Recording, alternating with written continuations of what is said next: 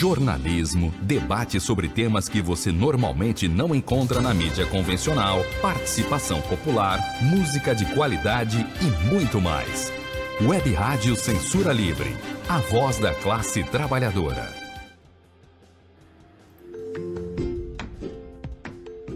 Olá, eu sou Lucília Machado, jornalista e diretora da consultoria Acessar Comunicação, Diversidade e Inclusão. Este é o podcast Acessando Lucília, que você ouve e assiste todas as terças-feiras, a partir das 18 horas, na web rádio Censura Livre, pelos canais do Facebook e do YouTube. Fique com a gente!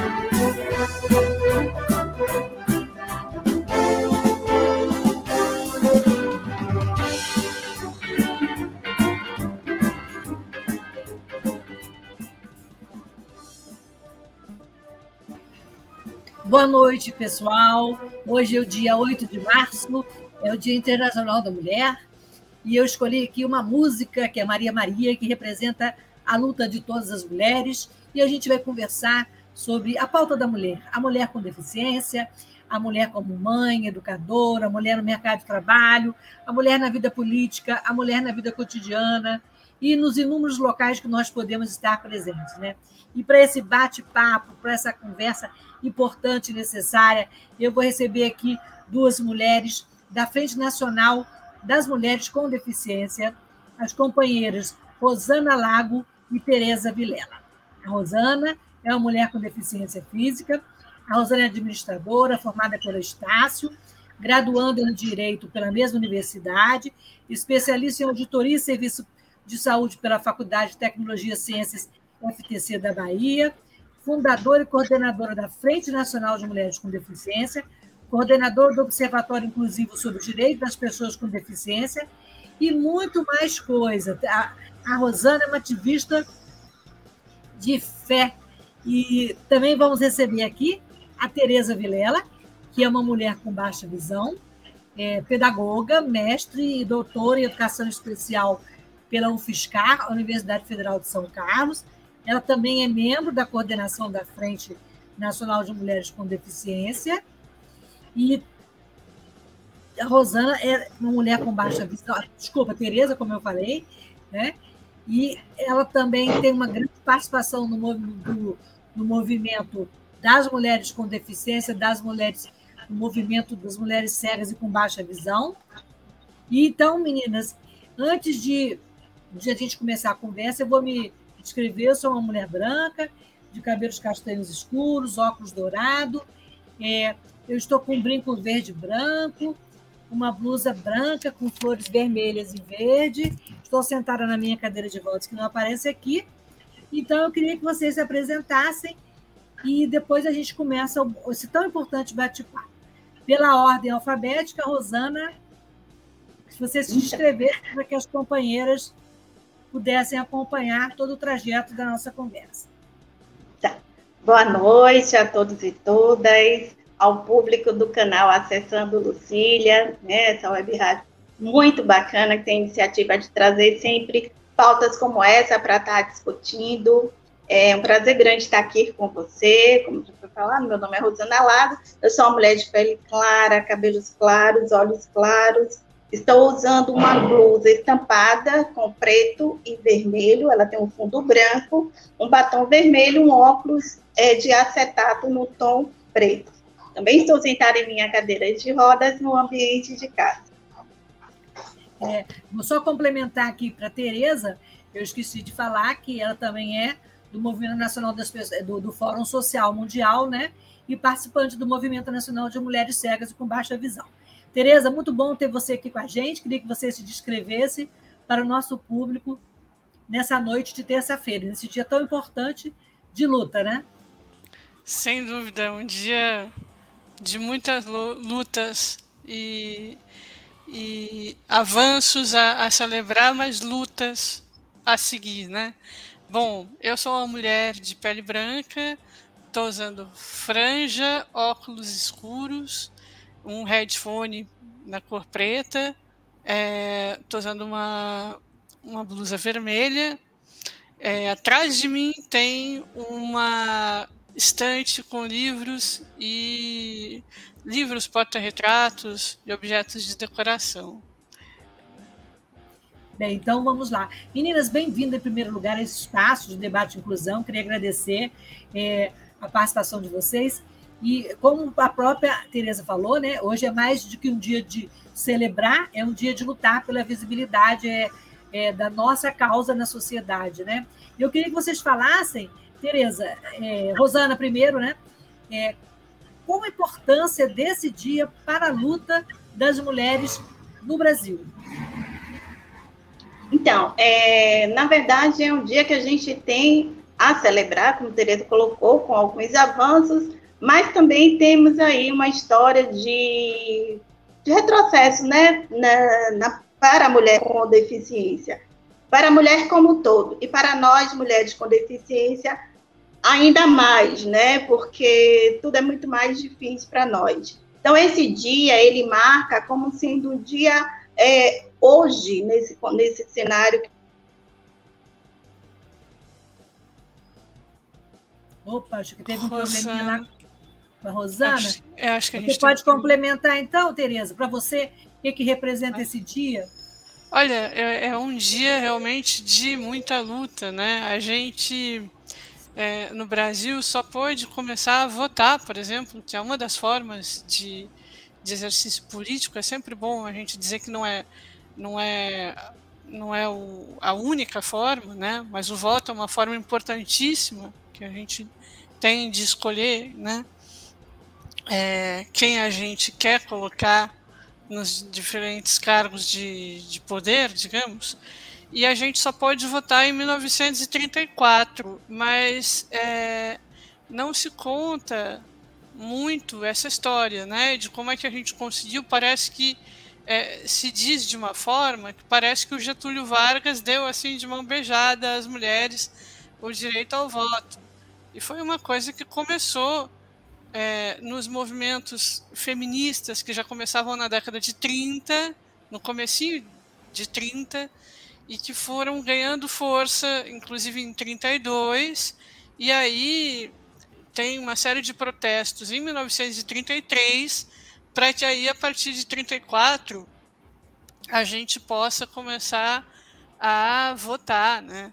E, e essa é uma das formas. As mulheres sempre lutaram muito, né, por igualdade de direitos, né? É só depois de 1800 que as mulheres podem começar a ir à escola, porque a escola ela era é, para meninos, né? Para as mulheres com deficiência isso é mais sério ainda, porque é, a gente começa a ter força mesmo é, no final da década de 70, nos movimentos é, nacionais que começaram com força, né? E que a gente, muitas de, de nós, né, se engajaram, né? E são, assim, referências para a gente que que está na militância hoje. Né? Então, é, foi muito batalhado as conquistas que a gente tem hoje, né? E a gente continua aí é, lutando para para conseguir cada vez mais, né? Rosana depois vai poder falar melhor sobre, mas é, a violência, por exemplo, contra a mulher hoje, é, há, há, estudos da ONU, por exemplo, da, da ONU Mulher, que indicam que ela é no mundo duas vezes maior do que a violência já existente é, contra mulheres sem deficiência. As mulheres é, com deficiência ganham ainda menos do que as mulheres sem deficiência, né? E aí a gente sempre tem essa coisa da, das vulnerabilidades né, sociais que vão se somando.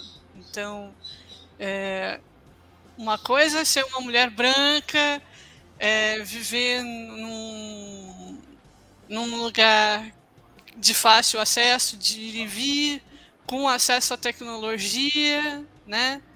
É, com acesso à informação, a outra bem diferente é ser uma mulher negra, indígena, é, quilombola, é, ou uma mulher é, LGBTQIAP+, né?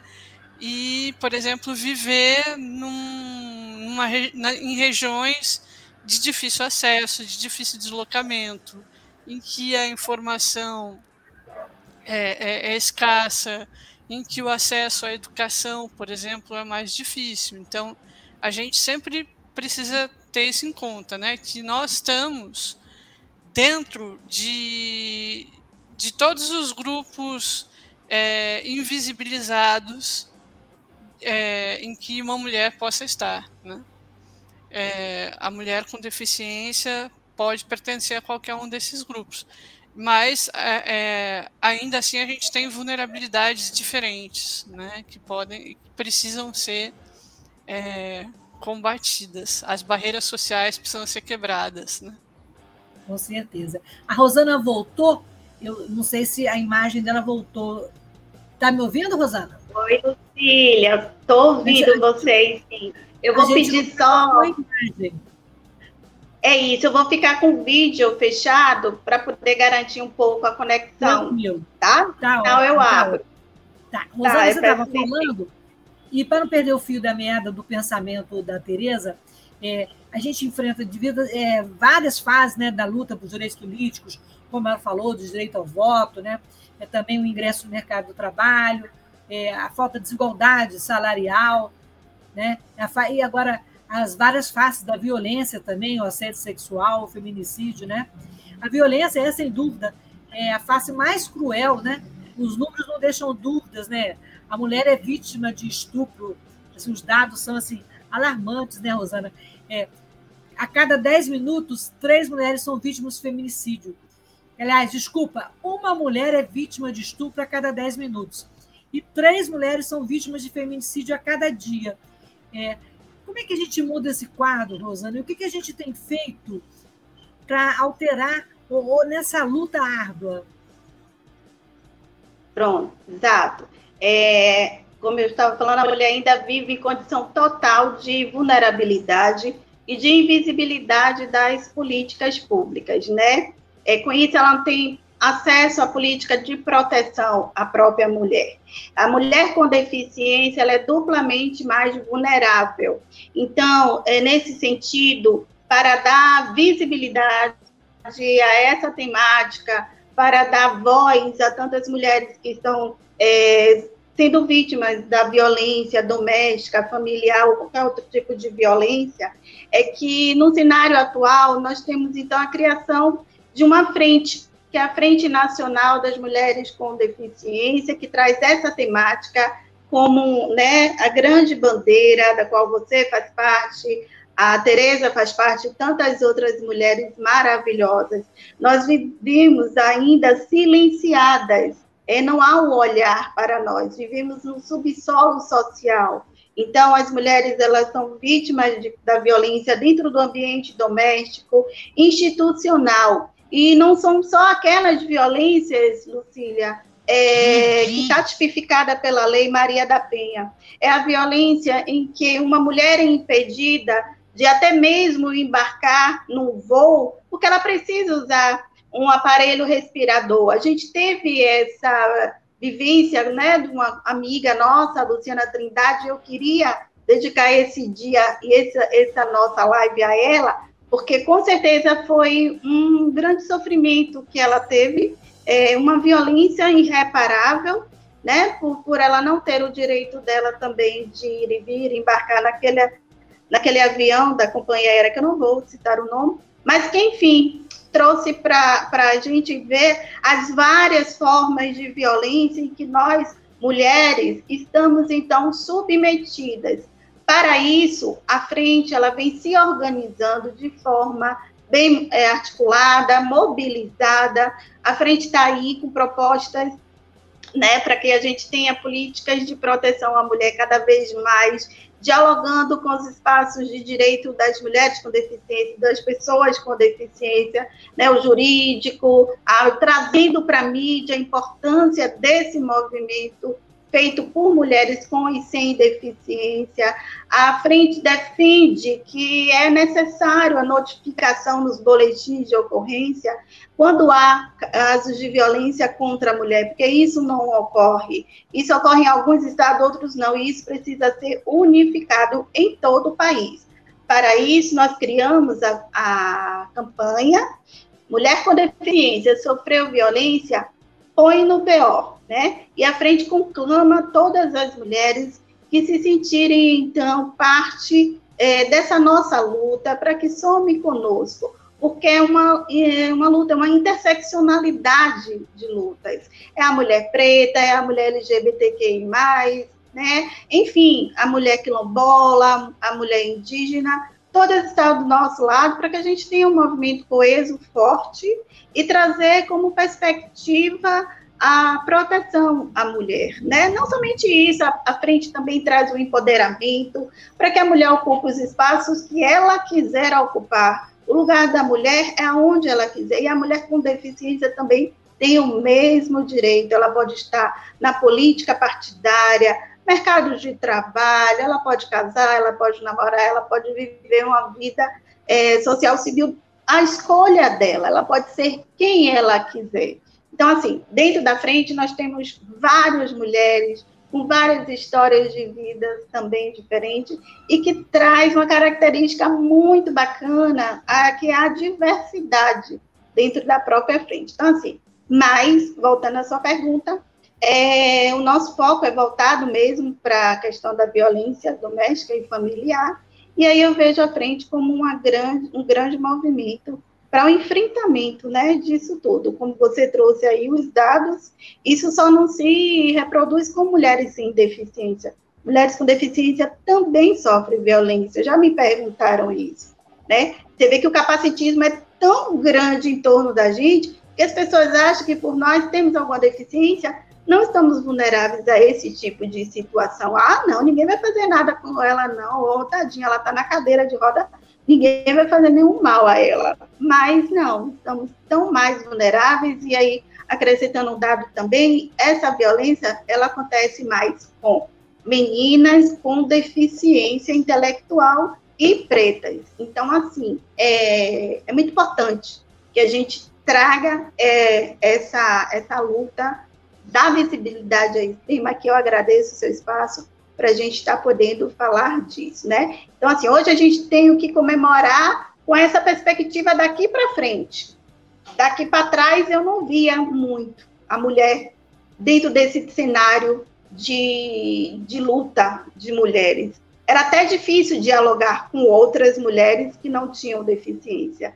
Isso, não tem esse sentimento de sororidade. É o que eu queria até conclamar as mulheres para esse sentimento de sororidade, para a gente unir lutas e estarmos juntas. É, Tereza, é, ela falou né, desse importante trabalho da frente, e nós, mulheres com deficiência, sofremos não só a violência doméstica, mas a violência sexual, o assédio, e também até no, no nosso dia a dia, no trabalho, muitas vezes nós somos vítimas do capacitismo.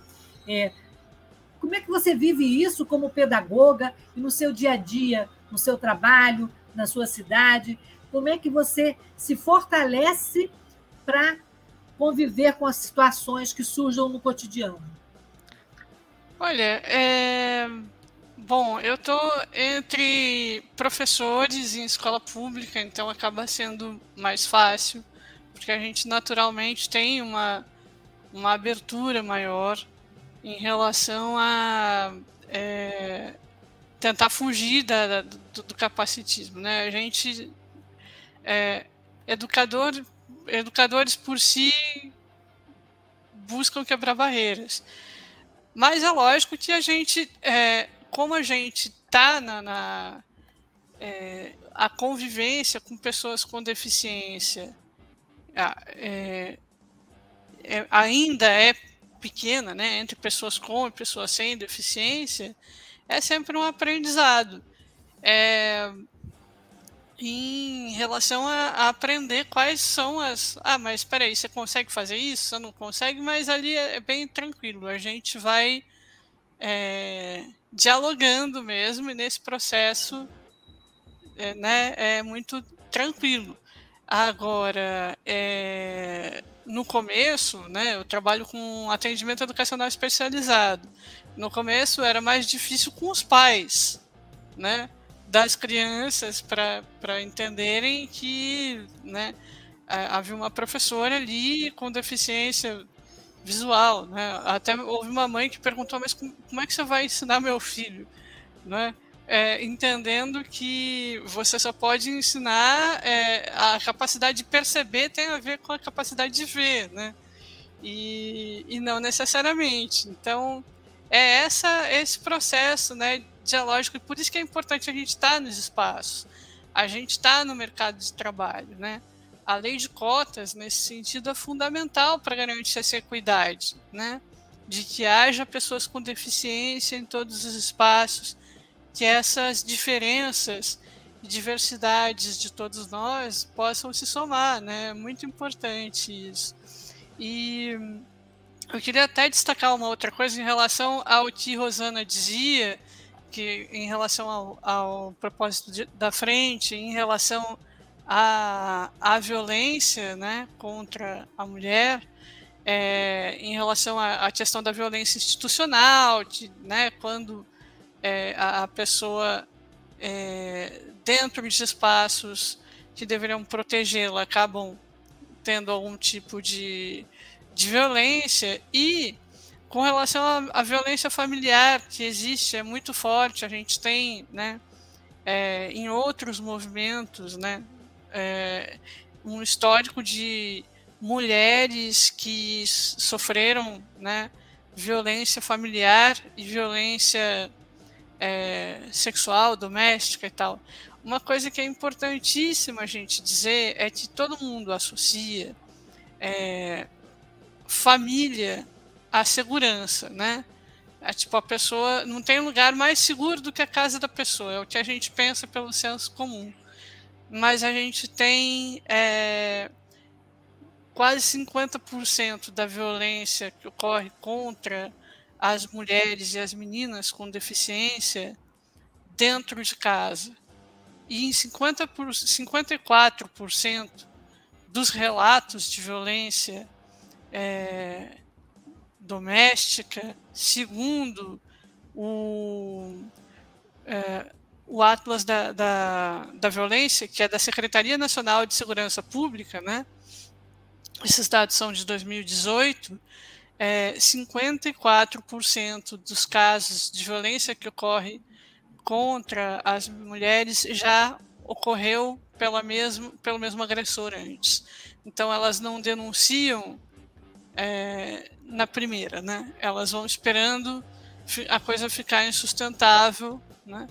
E a gente precisa ter esse olhar atento a entender que pode haver casos de violência eh, familiar por pessoas com deficiência. Essa população acaba sendo duplamente invisibilizada.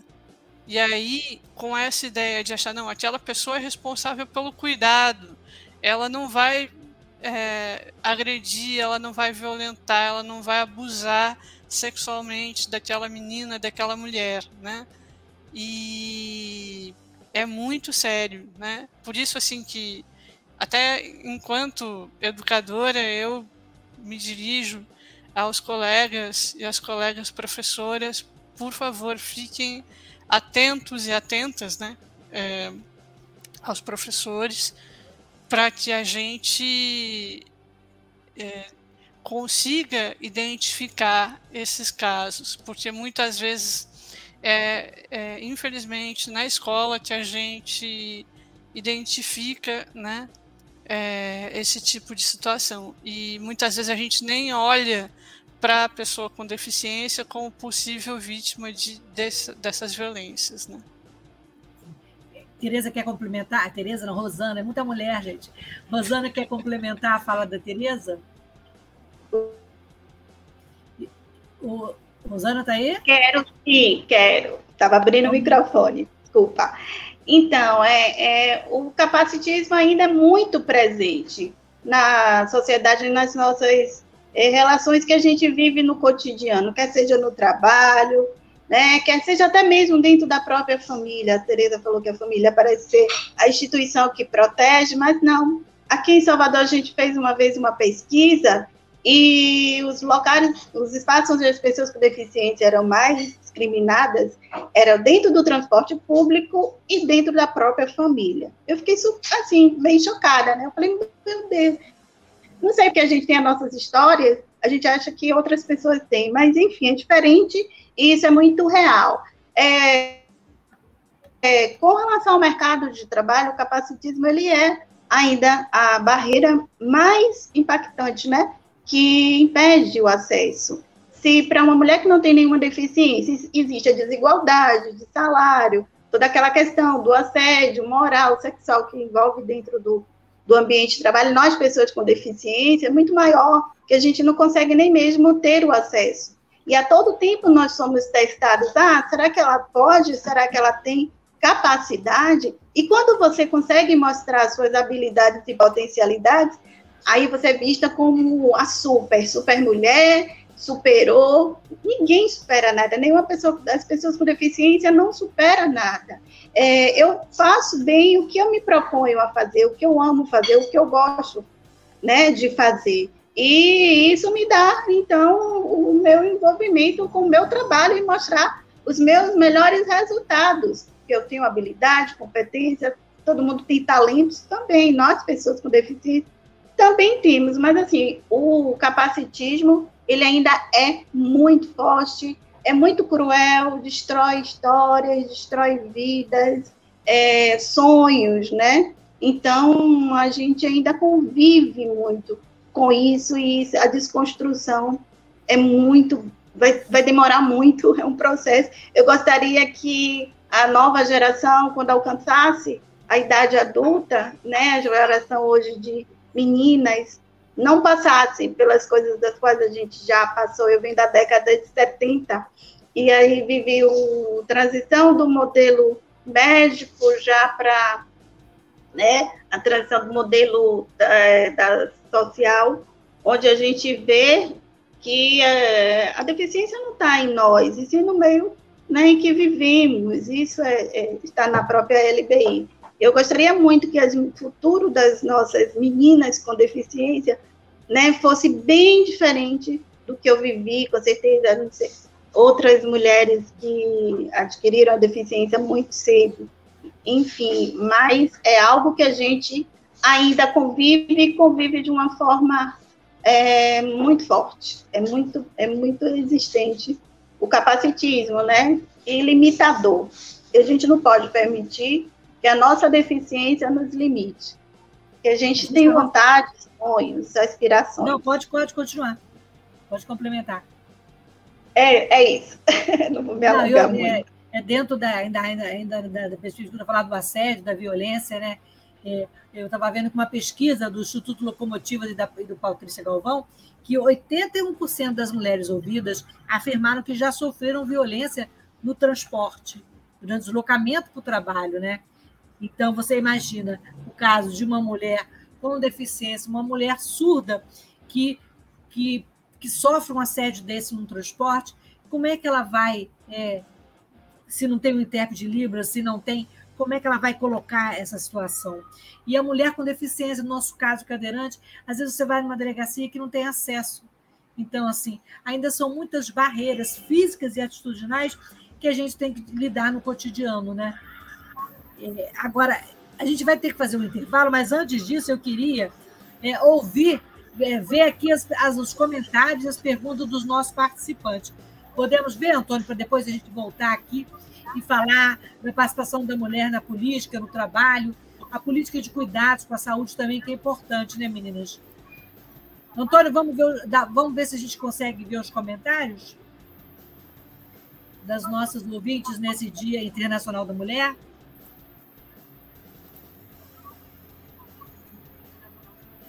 Vamos lá. Não consegui ver ainda não. Será que é melhor na volta? Então, Antônio, de repente a gente bota depois do intervalo. A gente tem 30 segundos de intervalo para falar um pouquinho da rádio, que é uma rádio do trabalhador, é uma rádio sem fins lucrativos, e a gente agradece esse espaço que está aqui colocando a importância do trabalho da frente e a importância desse movimento que só fortalece a luta das mulheres. A gente volta já.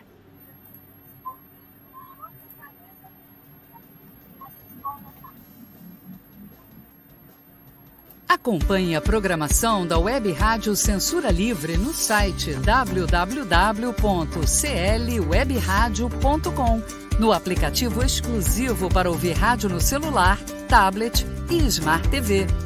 A emissora também está no Rádiosnet, um dos maiores aplicativos para esta finalidade, na nossa página no Facebook e no canal da emissora no YouTube. Acesse o nosso canal escrevendo youtube.com barra C barra Censura Livre. Tudo junto.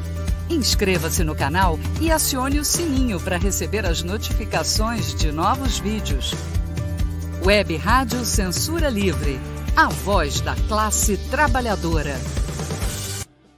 Para ajudar a web Para ajudar a Web Rádio Censura Livre, Anote os dados da nossa conta. Banco Bradesco, agência 6666. Conta corrente número 5602, dígito 2. Se preferir, nosso Pix é 32 954 696 0001 81. Somos uma emissora sem fins lucrativos e as contribuições são para pagar os custos de manutenção e transmissão.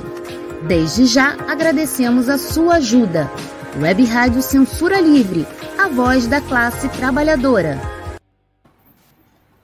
Para manter o projeto da Web Rádio Censura Livre de uma mídia alternativa, buscamos apoio financeiro mensal ou doações regulares dos ouvintes, de amigos e parceiros já que não recebemos recursos de grandes empresas, políticos ou partidos. Seja um apoiador regular e ouça o agradecimento no ar durante as edições dos nossos programas. Sua ajuda é muito importante para nós. Enviamos prestação de contas mensal aos nossos apoiadores. Temos uma vaquinha virtual permanente. Anote o endereço virtual apoia.se barra CL Web Rádio. apoia.se barra CL Web Rádio. Saiba mais sobre a emissora no WhatsApp 21 96553 8908. Web Rádio Censura Livre, a voz da classe trabalhadora.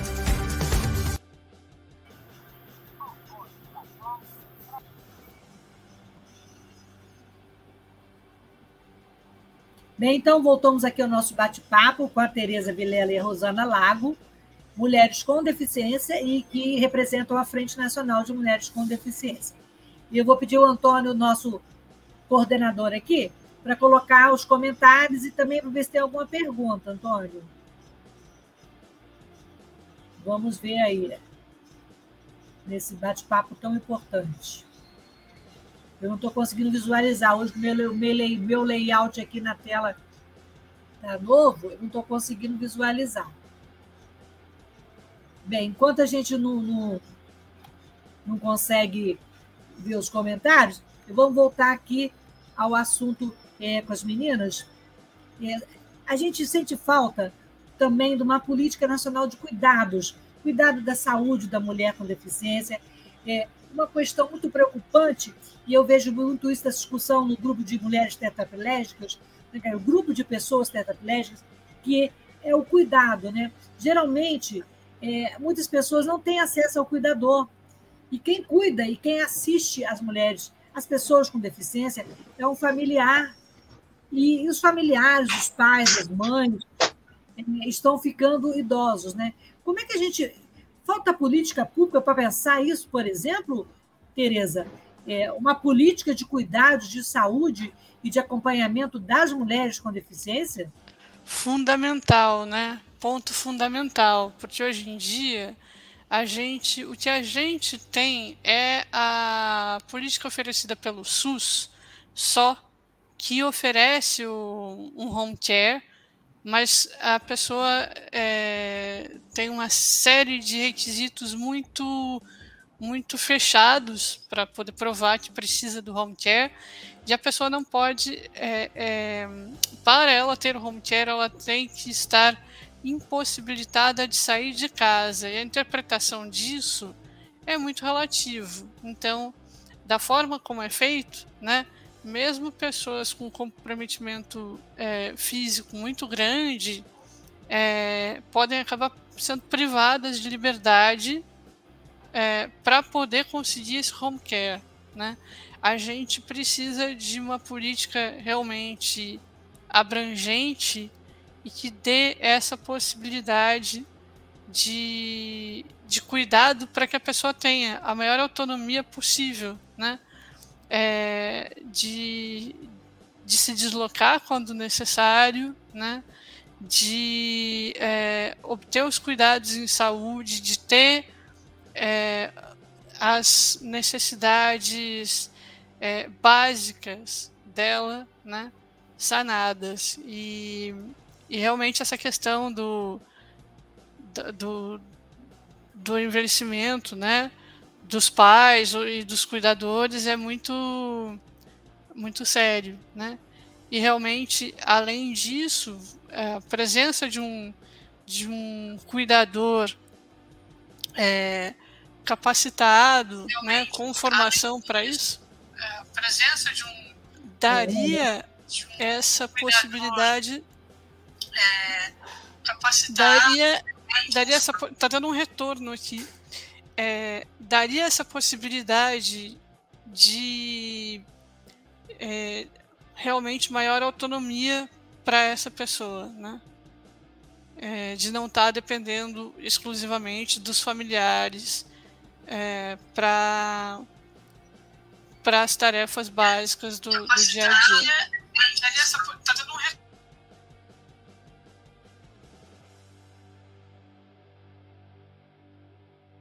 retorno Era, era isso. Desculpa, acho que deu um. Não, deu um problema aqui. Acho que...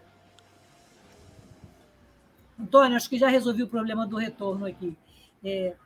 Rosana, eu queria te ouvir, então, em relação a essa a política de cuidados e também em relação à falta de políticas públicas, especialmente para mulheres com deficiência. Hoje nós temos, por exemplo, pouquíssimas mulheres no representante da política, na política, mas esse é um outro assunto que a gente fala depois que a gente falar aqui sobre a política de cuidados. Então, é, no que tange essa política de cuidados, é, o cuidador ele precisa ser uma política pública para as pessoas com deficiência de baixa renda.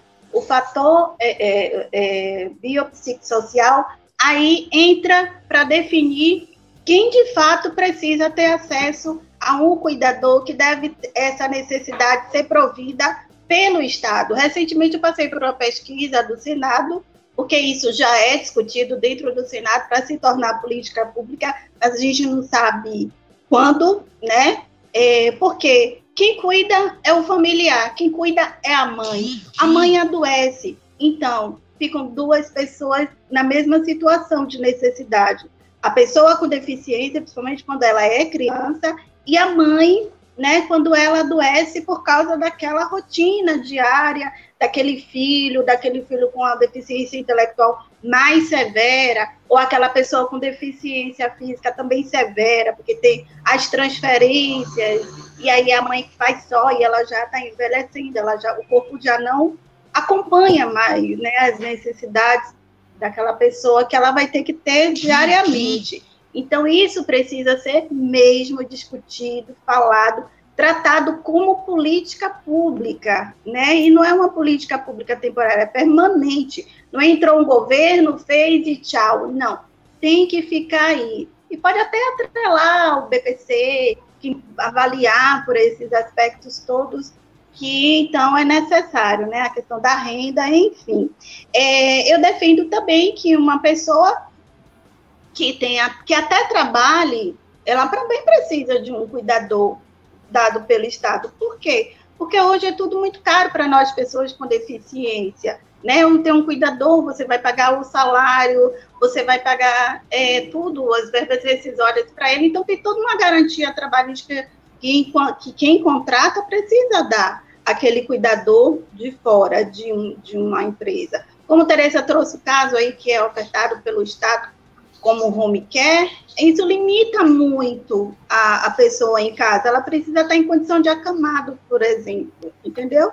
Então precisa ela, ter condição ela, de acamado e não pode trabalhar, né? Ela não pode não sair. Não pode trabalhar, quer dizer, ela vai, ela vai ter as necessidades diárias dela é, assistida, porém ela vai estar limitada a uma vida, né? E é importante Vista... dizer por exemplo, uma pessoa tetraplégica, que, desculpa te interromper, Rosana, mas só a título de, de, é, a gente vai, é, quer dizer, a gente pode ter uma pessoa tetraplégica que tenha uma capacidade de trabalho bacana, mas que vai precisar de um cuidador para as tarefas básicas do dia a dia, para se alimentar, para higiene pessoal, enfim, para né, para atividade de transferência da cadeira para a é, cama, é. da cadeira para cadeira de banho e assim vai. Então, né, é importantíssimo é. a gente ter isso urgente, urgente mesmo. Mas sabe, sabe o que é que eu percebo, Tereza? Né? Esse critério que eles estabelecem, que tem que ser nessa condição para ter o acesso a essa política pública, ainda é o olhar que tem sobre nós. Pessoas com deficiência são pessoas é, que têm uma doença. Então, se está doente, precisa daquele cuidado específico, daquele jeito. Né? É olhar mas isso, capacitista mesmo. Capacitista. Fala, mas tem que ultrapassar fala, isso. Precisa porque. Na, na avaliação é. de biopsicossocial, explicando para alguém que não pode, que eventualmente não, não entende o conceito, quando a gente fala em avaliação biopsicossocial, a gente está falando de é, uma coisa que considera um modelo médico, que é aquele das medidas. Então, tá, o sujeito que escuta até tanto é considerado né, abaixo de tanto, é considerado com deficiência é. auditiva. A pessoa que tem uma medida de de acuidade de campo visual X é considerado uma pessoa com baixa visão, assim vai. Então, a gente tem esse modelo médico e o modelo biopsicossocial considera este modelo e mais, é, a, a, explicando bem, bem resumidamente, ele considera é, os aportes a que a pessoa tem direito. Então, por exemplo, é, aquilo que eu estava dizendo. Ah, a pessoa tem acesso à tecnologia? Não tem? Ela tem condição de, de comprar uma cadeira, por exemplo, que vai para qualquer lugar, tudo bem? Motorizada e com toda. Ela tem ou ela não tem? Se ela não tem, então as barreiras que ela enfrenta são maiores. E a gente precisa considerar isso para a política pública. Não dá para a gente colocar quem tem toda a condição de aporte tecnológico possível e quem não tem no mesmo nível de deficiência. Você pode ter a mesma medida ali. Mas aí as barreiras são diferentes, né? E vejam que consideram as barreiras. Eu não estou falando de uma coisa que está só no sujeito, né? Não está só nele, está no meio. Então, esse no meio é, que ele assim, vive. No meio que uhum. ele vive. Então, explicando bem assim por cima, né? Uma explicação grosseira. É um pouco isso Exato. que é o modelo biopsicossocial que a Rosana estava dizendo ali antes. Isso, obrigada pela explicação, porque eu fui bem direta. E aí, então, retomando, é, é necessário, sim, essa política pública de Estado. Agora, com relação à saúde da mulher, é, existe ainda uma precariedade muito grande no serviço básico de saúde, na assistência. Hoje, Lucília, as mulheres com deficiência, ela não vai nem mesmo fazer um exame preventivo, porque aquela maca, aquela cama que a gente faz, é, não é acessível. É muito complicado, imagine. A altura da cadeira para transferência não tem condição. Imagine uma mulher que tem um peso, né? Como que ela vai conseguir fazer essa transferência? É, eu sempre eu vou.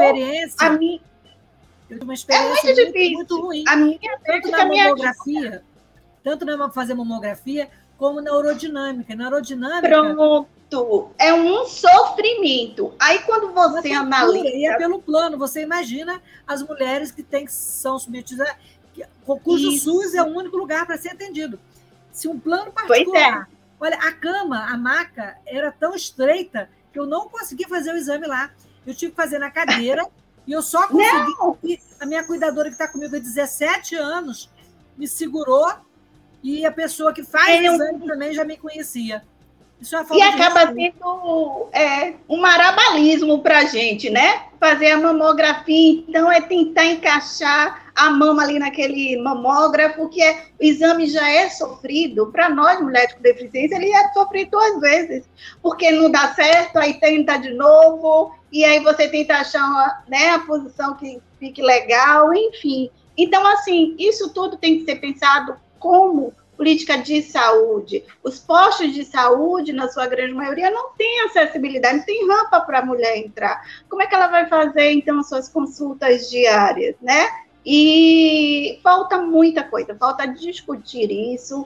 E aí a mulher acaba adquirindo uma doença, né? E aí, então, ela vai ter o quê? Uma comorbidade, ela vai ter atrelada a sua deficiência, alguma outra comorbidade, porque ela não conseguiu é, diagnosticar nem tratar por conta dessa falta de política pública na saúde, que é necessário, urgente, para nós mulheres com deficiência né, no país. Então, assim, o SUS deixa a desejar nesse aspecto, é preciso discutir mais isso no Conselho Nacional de Saúde, essa pauta precisa ser debatida é, sempre. Então, eu acho que a gente precisa estar tá ocupando esses espaços, ter representação de mulher com deficiência no Conselho Nacional de Saúde para dizer, ó, nós estamos aqui e as nossas demandas são essas. Em 2017, é, eu, eu assisti em Brasília um plano né, que eles tinham para tornar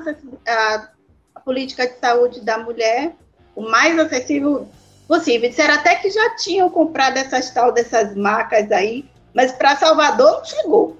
Só tem outro estado. Aqui, eu particularmente não conheço. Nem tampouco clínicas particulares. Nunca vi falar que em algum local tem essas marcas que elas são rebaixadas, elas rebaixam e fica à altura da cadeira para transferência. Né? A gente, e... a gente tem, eu acho que assim, é, inclusive é isso que vocês estão dizendo, né? No próprio sistema particular né, a gente tem essas dificuldades, e uma grande dificuldade passa pelo tratamento humanizado também, pela capacitação dos profissionais é, de saúde que vão trabalhar com a gente. Por que, que eu estou dizendo isso? Por exemplo, entre mulheres é, cegas e com baixa visão, existe um relato muito grande de que é, no momento de elas é, darem à luz, né? É, elas muitas vezes não foram incentivadas ao aleitamento materno. Alguém dava uma fórmula lá e dá isso aqui, porque assim, ela, ela não vai conseguir. Então o capacitismo pega, né? Do mesmo modo, a gente falava lá da questão da violência, né? Os serviços de saúde são imprescindíveis para detectar violência. E se a gente não vê a mulher com deficiência como alguém que sofre violência ou com alguém que exerce a sua sexualidade também, né, é, a gente não vai olhar para isso, né? Por que, que eu estou dizendo isso? Porque a gente precisa de pensar de modo transversal em como a gente garantir saúde sexual e reprodutiva para as mulheres e para as meninas com deficiência porque é, principalmente para as meninas, para todas, mas principalmente para aquelas meninas com deficiência intelectual que de repente vão ter menos acesso à educação sexual, porque as pessoas acham que muitas vezes as pessoas acham que elas não têm relações sexuais e elas têm, e aí é, acaba sendo um problema para desinformação e para é, problemas de saúde mesmo, de ST, DSTs, né? Enfim, então a gente precisa de pensar realmente política de saúde de forma é, universal e transversal. Né? Ela passa e, por vários outros setores. Bem, é exatamente por, por essa nessa linha de pensamento, Tereza. E eu vou resgatar aqui os comentários, porque eu tive um problema aqui no layout da tela, mas agora, finalmente, quase no final, eu vou conseguir. É, você estava falando aí das meninas, nós temos aqui a presença da Patrícia, do Eu Me Protejo, é, para Desporto TV, falando linda live, Rosane e Tereza são maravilhosas e tem lugar de fala. Temos também a presença da Silvia Carla Lopes, falando que sua fala é linda, Tereza. E na, na TV para Desporto é Luiz Portinho, que está na conta da TV, mandando um beijo grande a todos e vamos à luta com a mulherada no protagonismo. É, temos ainda Judite Abreu mandando boa noite. E temos aqui perguntas também. É, a Silvia Carla falou também que é a situação complicada, especialmente a mulher com deficiência intelectual, né? que a gente sabe que, assim como outras pessoas com, com como eu falei do caso das mulheres surdas, né? é, é muito mais complexo. Né? E temos também a Cida Leite falando diretamente de Rio de Janeiro, e tem uma pergunta aqui da ouvinte Delma Pacífico. Essa semana ouvimos o áudio sexista de um deputado sobre as ucranianas. Precisamos estar atentas na hora do voto. As declarações revelam muito do que pensam das mulheres alguns homens, infelizmente. Elas gostariam que vocês comentassem sobre esse episódio do, do deputado paulista, né? E a gente também aproveita para fazer um gancho aí e perguntar é, como vocês veem a participação da mulher na política hoje, especialmente das mulheres com deficiência. Posso é, falar? Rosana? Pode? Deve. Pronto. Então, é um absurdo, né?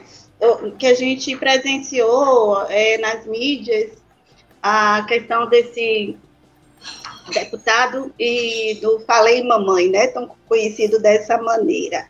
É, a gente vê o caráter né, de políticos que a gente acaba elegendo sem nenhum rigor, sem, nenhum, né, sem nenhuma responsabilidade do voto, porque é muito o político chegar e prometer e não cumprir, a gente já está acostumado. Agora, o político é, que tem esse tipo de caráter no contexto de, de guerra, onde as mulheres elas estão ali em vulnerabilidade econômica, como ele diz, elas são, elas são fáceis porque elas são pobres, né? Reproduzindo aqui fidedigamente o que ele diz em um dos áudios. Então, é, é muito, né, é lamentável, é um tipo de violência, né? É um cidadão, é um político que mancha a, a imagem do nosso país no cenário é, mundial. E a gente não deve rebater todo tipo de violência, né? Todo é, é ali aquelas mulheres em condição de sofrimento sendo desejada. E o que mais me indignou e me permita a palavra, me deu nojo, foi quando ele disse: depois dessa guerra eu volto aqui. Ou seja, ele vai, vai voltar para se aproveitar das mulheres que ali estão, né? Justamente como eu disse, em condição de vulnerabilidade econômica para serem, então, é, escrava sexual, que a gente pode assim dizer. É, é, bem complicado. É por isso que essa eleição, esse ano, um ano eleitoral, a gente tem que ter muita responsabilidade. E que a gente deve colocar no, no poder representando pessoas que nos representem. A participação da mulher é mais do que importante. A ocupação da mulher nesse espaço partidário da mulher com deficiência, sobretudo, porque a gente precisa falar de nós para outras. A gente precisa falar também para as outras que não têm deficiência, mas que nós não tentamos, é, elas percebam em nós, mulheres com deficiência, a representação de gênero, né? É, eu não quero ser vista uma candidata só pelo olhar da minha deficiência. Ah, ela é uma pessoa com deficiência, eu vou votar nela. Não. Ela é uma mulher, ela traz proposta, ela vem para inovar, ela vem para representar, ela vem para dar visibilidade a nós mulheres com e sem deficiência, que estamos o tempo todo subrepresentados dentro da política. Então, eu acho que é importante aí a candidatura de várias mulheres com deficiência, né? se candidatem, participem, inspirem outras mulheres a fazer isso, ocupem um espaço, tanto nas câmaras de vereadores, mas esse ano vai ser nas assembleias legislativas e aí, né, na Câmara de Deputados. Então, vamos, mulheres, nos candidatar, mostrar que somos capazes de estarmos aonde quisermos estar. É muito importante essa representatividade para, é, no âmbito político, para que nós possamos sim criar nossas leis, defender e olhar para esse segmento ainda tão excluído. Eu sempre olho assim a mulher e vejo, o nosso norte é a exclusão, mas não é, a gente tem que mudar essa história. É hora é agora, entendeu? As mulheres são mais politizadas, participativas, e ainda a gente tem que cumprir né, a máxima da convenção, que é o nada sobre nós sem nós sem nós mulheres para discutir as nossas próprias políticas. É isso que eu penso. Tereza quer comentar? Nós tá chegando, estamos chegando no final, passou muito rápido. É, Tereza comenta, eu vou ler os comentários e depois a gente fecha aqui. Lembrando que na sexta-feira a gente vai ter uma live da Frente Nacional de Mulheres com Deficiência, no canal Acessando Lucília, com o Dr. Joelson Dias, é, com a própria Rosana e, a te, e é uma outra Tereza, né, Rosana? Completa o nome dela aí que eu esqueci. É, é a doutora Isabel Mota, também especialista. Isabel, não sei em... de onde tirei Tereza. em direito eleitoral. Então, a gente vai estar com esses dois convidados maravilhosos, marcando aí a nossa live da Frente Nacional. Estão todos convidados aqui do seu canal. E mais uma vez agradecer o espaço que você tem dado para nós, Lucília, essa parceria bem bacana. Muito obrigada. Eu queria agradecer aqui ao pessoal da Web Rádio Censura Livre, que oferece espaço para a gente e tem essa parceria é, que dá, dá força para a nossa luta. Tereza, você queria comentar esse episódio aí do deputado paulista? Quero sim. É, primeiro, antes de mais nada, né? É, agradecer mesmo pelo espaço, é, tanto pelo espaço que a Rádio Censura Livre está nos dando, quanto pelo espaço que o teu programa está dando para a gente. É, muito orgulho de estar aqui nesse dia 8. É, e respondendo a tua pergunta de trás para frente, eu acho que nós, as mulheres, somos realmente parte de uma resistência é, importantíssima, porque talvez se não fossem as nossas lutas e as nossas posições muito bem marcadas, a gente estaria em, vivendo situações muito piores do que a gente já tem vivido nos últimos anos, né? É, com relação ao deputado, eu sinceramente prefiro e, e, até assim, se vocês me permitem um conselho, não digam o nome e o apelido desse senhor, vamos invisibilizar esse cara, vamos dar visibilidade a quem faz diferente. Porque qualquer pessoa realmente que tenha. É, é, isso não tem nada a ver com direção política, se você é de esquerda, se você é de direita, né? É, né, tem a ver com tem a ver com dignidade, né? Para qualquer um que veja a, a situação com a dignidade que, que aquelas mulheres da Ucrânia merecem, né? É, embrulha o estômago, né? Dá, dá, dá asco o comportamento dele, né? É, e é uma pessoa que a gente deve apagar politicamente, né? É, tem muita gente competente é, a gente realmente, como disse a, a Rosana, precisa colocar nos espaços políticos, né? gente que é, defende as coisas que a gente defende. Não é para não, não, não, se deve sair colocando qualquer um, ah, é, é um ou outro, tanto faz, pega qualquer um e coloca, sabe? A gente precisa é, ver, puxa, que modelo de país a gente quer, que cidade a gente quer. É, é, não é tudo a mesma coisa, né? E além das mulheres com deficiência se candidatarem, que é importantíssimo, aquelas que, que têm uma vocação partidária, claro, que se candidatem. Aquelas que não têm essa vocação partidária, que ocupem os espaços. A gente tem vários movimentos sociais à frente, lógico, né? A gente defende a frente, tem a Frente Nacional de Mulheres com Deficiência, tem muitos outros espaços.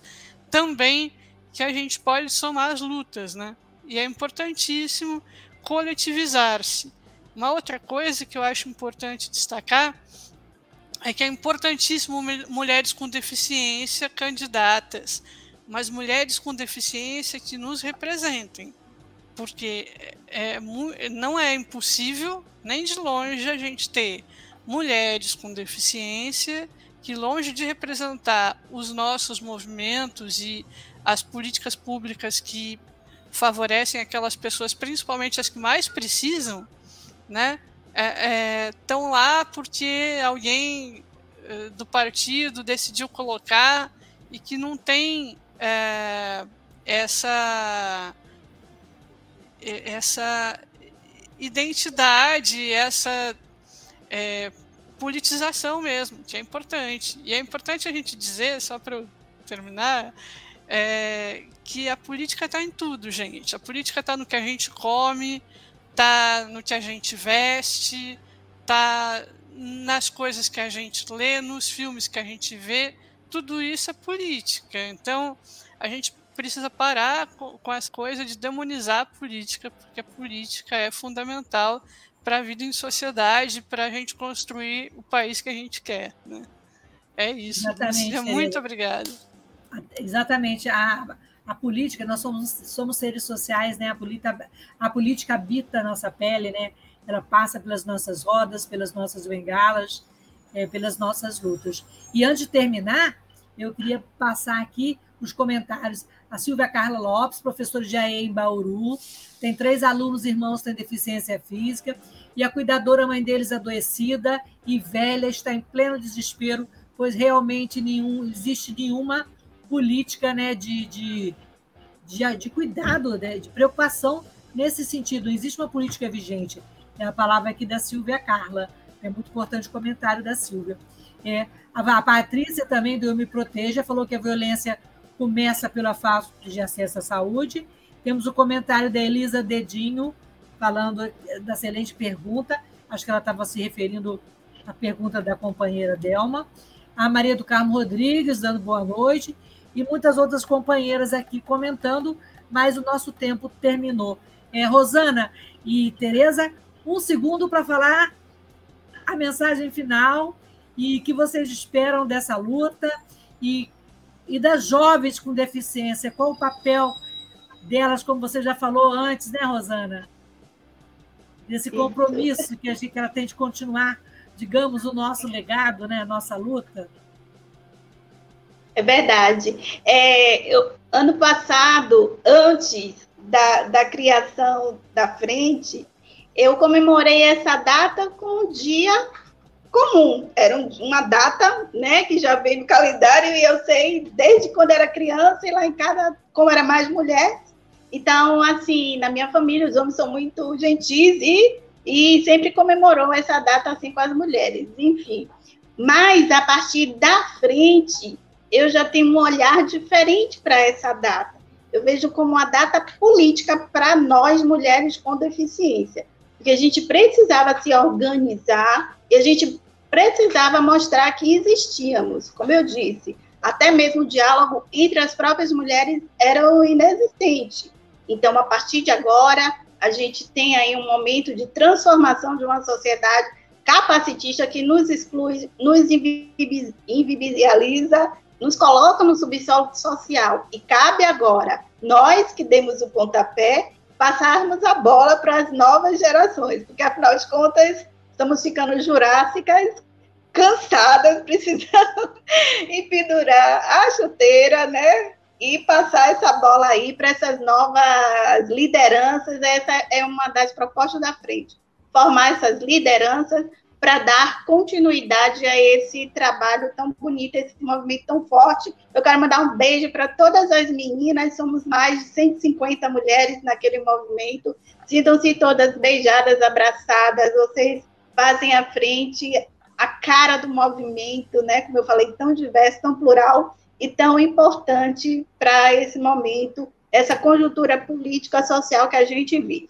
Então, é, peço que todas continuem conosco e fortaleçam esse movimento. Agradeço a presença da Tereza, está hoje com a gente, também lá na coordenação, um presente para nós. Lucília, você aproveita aqui de público para fazer o um convite para você compor a nossa coordenação, porque você tem muito a somar, a agregar conosco. A gente já cogitou Nossa, seu nome. Vai ser uma honra, fico muito feliz de poder contribuir. Espero estar à altura desse trabalho, né? dessa luta. Obrigada, então, Rosana. Então, muito obrigada. Obrigada Tereza, por vocês. Tereza, você que não construir está cansada da guerra, né? Você que está em plena guerra, que é a guerra contra o capacitismo e pela luta, né, Tereza? O seu recado final e depois nós vamos ouvir, é, ver um videozinho rapidinho de uma companheira da frente. E eu queria aproveitar para dedicar esse programa a todas as mulheres que no seu dia a dia lutam, como ela falou, não é um dia romântico, é um dia político, especialmente para minha mãe, que é uma mulher de 99 anos, que começou a dar aula com 17 anos e foi jogadora de vôlei, rompeu barreiras e está aí firme e forte. É, Dona Lucília Moreira, é para você toda essa luta e toda essa força potente das mulheres. Você é o nosso exemplo. Obrigado, Tereza. Então, Tereza fala e a gente vê o vídeo. Eu agradeço a vocês. E não se esqueçam, dia 11, sexta-feira, 19 horas, aqui nesse mesmo canal, o um programa da frente, com Rosana, professor Joelson e a Isabel. Olha, é, quando a gente fala né, da, das lutas e tal, né, eu acho que, assim, quando eu cheguei na universidade, uma grande amiga que estava cursando o ensino médio me falou assim: abre caminho, que eu tô indo. E eu acho que depois que eu passei pela universidade em que eu estudei, é, pelas barreiras que eu quebrei, eu tornei a universidade mais acessível para outras pessoas. Assim como antes de mim, outras pessoas tornaram os lugares menos inacessíveis e a gente foi quebrando barreiras, né? Agradecimento especialíssimo a todas aquelas mulheres de 79 que tiveram no movimento nacional das pessoas com deficiência quebrando barreiras. Acho que algumas estão aqui. E várias outras não, eu não vou citar porque eu não vou lembrar o nome de todo mundo, mas assim, gente que me ensina muito. Então a gente carrega a bandeira e passa o bastão para quem vem para trás da gente, para ir né, é, melhorando a, a situação que a gente tem. E eu espero que, como disse a Rosana antes, que as gerações que estão vindo aí não passem pelas mesmas coisas que a gente teve que passar e que a gente tenha uma sociedade cada vez mais plural. Então, é, a, a luta é para isso e a gente chama o pessoal para vir com a gente, vem para frente, né? Nacional da, das Mulheres com Deficiência, com a gente, é, some-se em, em, coletivos e, e esse ano é um ano eleitoral, mas todo ano é um ano político, gente. Então vamos embora, sabe? É, é isso aí. Bom. Tem mais um comentário aqui do Antônio Augusto, viva Dona Lucília Moreira, Machado, Dona Juca, vida só acessando, viva acessando Lucília viva todas as mulheres do mundo. E eu queria agradecer a todos vocês e pedir para vocês compartilharem e curtirem eh, a nossa página, a página da Web Rádio Censura Livre no Facebook, no YouTube. E vamos lá o recado final com o vídeo da companheira. Beijo grande para todas. Eh, seguimos na luta sempre e ninguém larga a mão de ninguém. É. Isso aí. Hoje, 8 de março, Dia Internacional da Mulher. Eu me chamo Gisele Costa, estou como uma das coordenadoras da Frente Nacional das Mulheres com Deficiência. E eu trago uma pergunta para a sociedade através de um poema da minha amiga Ana Paula Feminella. É pau, é pedra, é o fim do caminho, é um corpo sozinho. Quem diria que a barbárie chegaria tão rapidamente? Como foi que trocamos o café da manhã por notícias que nos afligem, por vezes nos paralisam? Quem concluiu que a luta de classes não mais existia? Quem disse que os direitos conquistados não seriam tirados? Quando foi que nos convencemos de que já estávamos no fundo do poço? Quem percebeu que nesse fundo havia areia movediça? Quantas são as que vagueiam à procura de sentido para tudo isso? Dialogar, transformar, esperançar. Verbos que ganham potência quando experimentados no plural. Somos tantas, som temos pressa. Somos mulheres com deficiência que não cabem no lugar invisível da história que o capacitismo, o sexismo, o racismo e o capitalismo insistem em nos manter. Nossas histórias precisam ser contadas por nós próprias e é por isso que seguimos em frente, usando as ferramentas desse Brasil virtual para gerar espaços de acolhimento, encontros.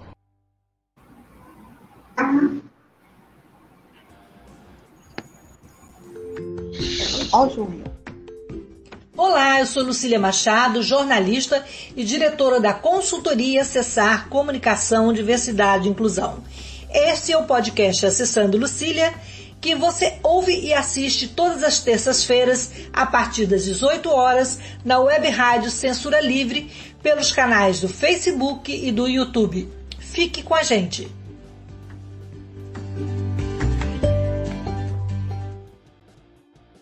Jornalismo, debate sobre temas que você normalmente não encontra na mídia convencional, participação popular, música de qualidade e muito mais. Web Rádio Censura Livre, a voz da classe trabalhadora.